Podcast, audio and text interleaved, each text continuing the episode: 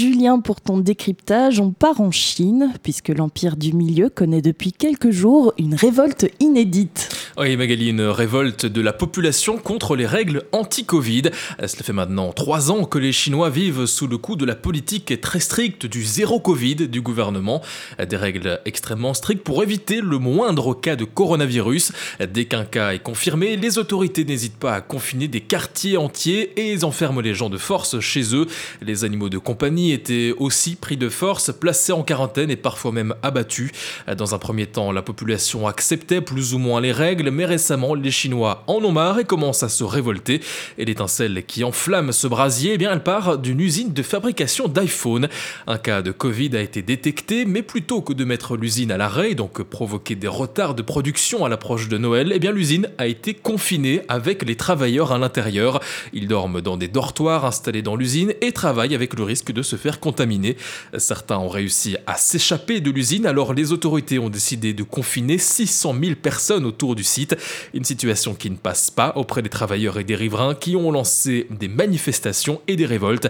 Depuis, ce mouvement en a inspiré d'autres à plusieurs endroits du pays, avec à la clé des affrontements entre manifestants et forces de l'ordre.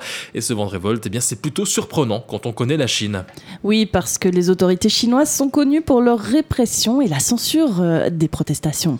Oui, la répression est forte pour ceux qui oseraient se rebeller et les autorités laissent rarement des images de protestations sur les réseaux sociaux et en TV, notamment en empêchant les journalistes étrangers de couvrir les manifestations.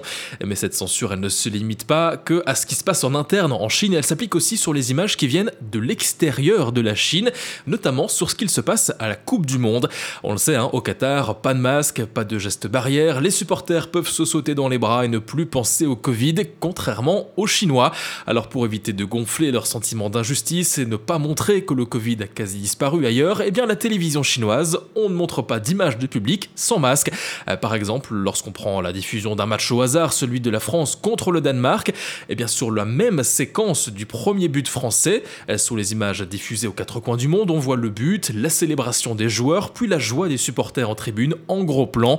Et bien sur cette même séquence diffusée sur la télévision chinoise, on voit bien le but et la célébration des joueurs, mais l'image des supporters en gros plan en tribune est tout simplement remplacée par une image de l'entraîneur qui discute avec son, son staff technique. Pas de gros plan donc, sont des spectateurs sans masque en tribune. Et malgré ça, la révolte continue en Chine. Ouais, les manifestations se multiplient, elles se propagent et se renforcent. Et le risque numéro un, eh bien, c'est le fort risque de répression du régime chinois.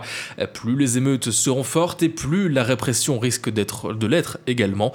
Et lorsqu'on connaît l'ampleur et la violence de la répression de la place Tiananmen, alors on peut se demander ce qui se passera cette fois-ci. Est-ce qu'on risque de voir à nouveau des manifestations stoppées dans le sang? Ou bien le pouvoir chinois va-t-il adopter une politique plus souple pour mettre fin aux protestations, eh bien on ne devrait pas trop tarder à le savoir.